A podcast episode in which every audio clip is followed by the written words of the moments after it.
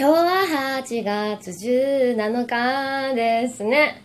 もともとの歌詞は7月17日だったんですよ、実は。8月17日にしちゃったんです。8月17日水曜日、上田マリアの朝まで生返事。皆さんいかがお過ごしですか？お盆でしたね。お盆、どんな風にお過ごしになられました？私はちょっとインスタライブとかしながら、え皆さんにあの、ベイビーベイビーベイビー計画のオンデマンド配信やってるよとかいう話とかをしたんですけれども、皆さんのお過ごし方ですとか、あの、配信のここが良かったですとか、そういうことが聞けて楽しかったですけど、あのさ、インスタライブの中で、結構冷蔵庫を開けたり、作り置きのものを見せたり、それを食べたり、かなり生活感のある感じで配信していたら、友達から連絡が来て、これさすがに見せすぎちゃう大丈夫って言われたんですけど、どうでしょう？私はすごく悩んでいるんですけど、普通に生活しているところを見たら皆さんはがっかりするのでしょうか？えそんなに私に夢見てないでしょって、私はそう思っております。というわけで、上田まりえの朝まで生返事。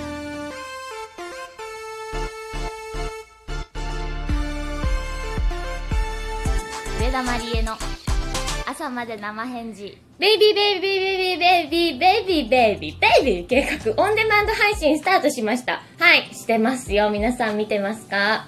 えー、見てるって？見てないって？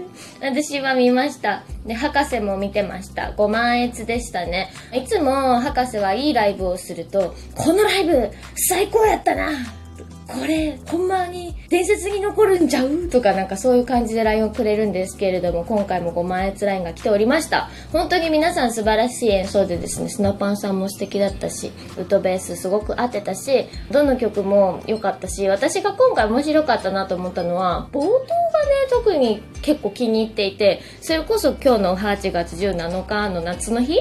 夏の日があの日のベストワンだったんじゃないかなって思ったりするんで、その辺はオンデマンド配信でしか見れませんはい、ドキュメントも合わせてぜひ楽しんでほしいなと思います。よろしくお願いします。よろず相談室よろず悩みや相談事なら何でもドンと来いのよろず相談室です。はい。ドンと来いの精神で頑張って答えようと思います。こちらはラジオネーム、すっとこどっこいさん。いいですね。まりえちゃん、いつも楽しく聞いてます。ありがとう。お盆休みに弟が帰ってきて、毎日毎日ホラー映画を見るので、夜がとても怖いです。トイレとか絶対行けません。まりえちゃんは、ホラーやサスペンス、スプラッタなんかは平気ですか？ああ、トイレとか行けませんか？困っちまいますね。弟さんが帰ってこられてるということで、なんで男子という生き物はあんなに怪談話が好きなんでしょうかね？なんか最近よくツイッターとかでもですね、なんて言うんですっけ、ろうそく100本灯して、1個ずつ話します、ライブハウスでみたいな企画、何の企画ですか？それみたいなのよく見るんですけど、流行ってますよね、怪談が。えーなんでかな？やっぱ童心に帰るのでしょうか怖い怖いってこうみんなでこう共有しやすい共通話題なのかなと思ったりはするんですけど、私はね、あの、これ妹が聞いてたら、ちょっとお姉ちゃんって言われると思うんですけど、ダメです、ホラー映画は。でも、子供の頃は、妹が7歳年下なんで、よく怖がらせてましたね。ホラー映画なんかが金曜ロードショーとかでやってたりするとわざわざは見ないけどそういうロードショーとかテレビでやってたらつけてで私も母親も遮断気味っていうのがあるんですけど手をこう目の前に置いてですね、遮断機のように、こうパカパカパカパカ、パカパカパカパカって、こううっすら開けて、で、ちなみに目もめちゃくちゃ薄めにしてですよ。で、これなんかもう来るなっていうフラグが立っているすごく静かなシーンあるじゃないですか。って、もうこれでバーンって来るぞって、わーっていう時はもうこうやってこうやって遮断機見をしながら見ていました。はい。で、私自身も見た後はめっちゃ怖いんで、トイレは行けないし、妹にちょっと前についてきてよって言ってついてきてもらってたんですけど、あの、本当は自分も怖いなと思って見てました。ちなみに、リングとか、むやみやたらな怖いお化けの映画は怖くて、けれど、サスペンスやスリル、殺人鬼がとかそういうのは割と好きです。ああこうだったんだってすっきりすんで。でちなみにスプラッタもあははって笑って見れます。はいそんな感じですね。おすすめですか？うーん。なんかでも呪詛って流行ってますよね。最近韓国の。あれ見てないんで怖いのかなってちょっと思ってますね。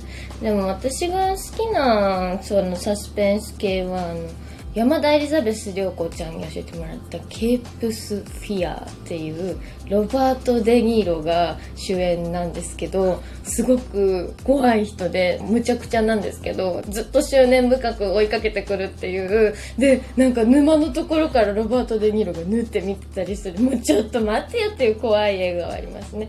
あとは定番ですけど「シャイニング」とかはねもはやドリフなのかなみたいな最後の顔がもう志村けんさんみたいじゃないかみたいな怖いおもろみたいな感じで私は見てるなって思いますはい次。ラジオネーム、セミの抜け殻帝国さんからです。マリエさん、こんばんは、こんばんは。私は今、幼稚園に通う娘がいるのですが、セミの抜け殻が大好きで、どこから見つけてくるのか、毎日毎日持って帰ってきます。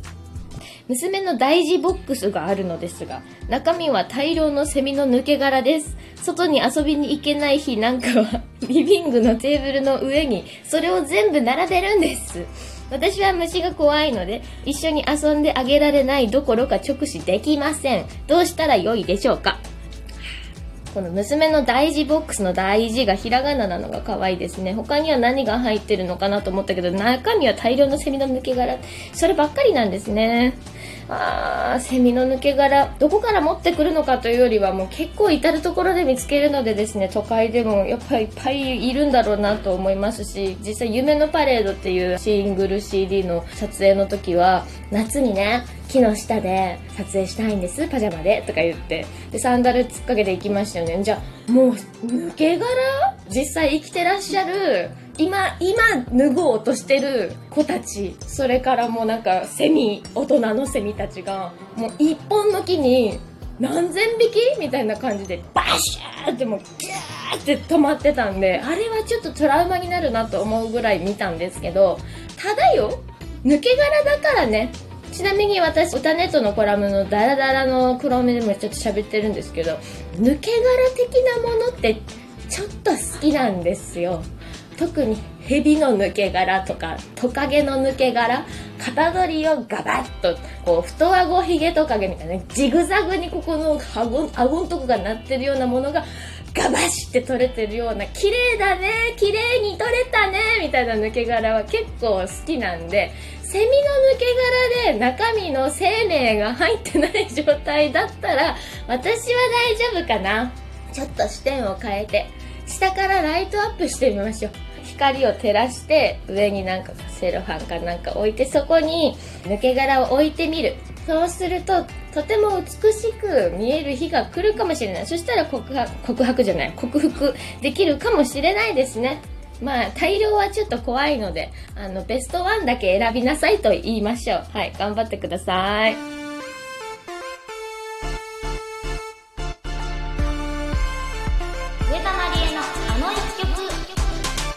今日のあの一曲は、優しい悪魔です。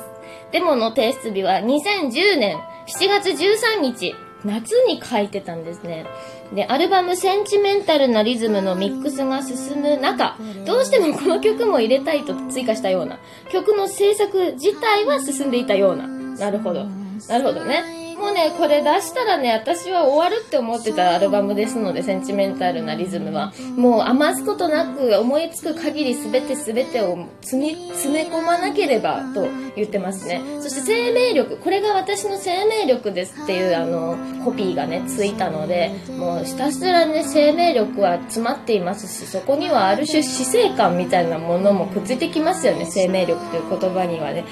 優しい悪魔という曲は、大きなバラードで、しかもバー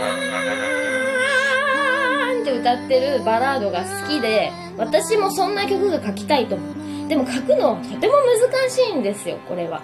パワーをうまくサビでドーンって爆発させられるような曲って、なんとなく流れで書いていても、感情の赴くままに書いていても書けないものですね。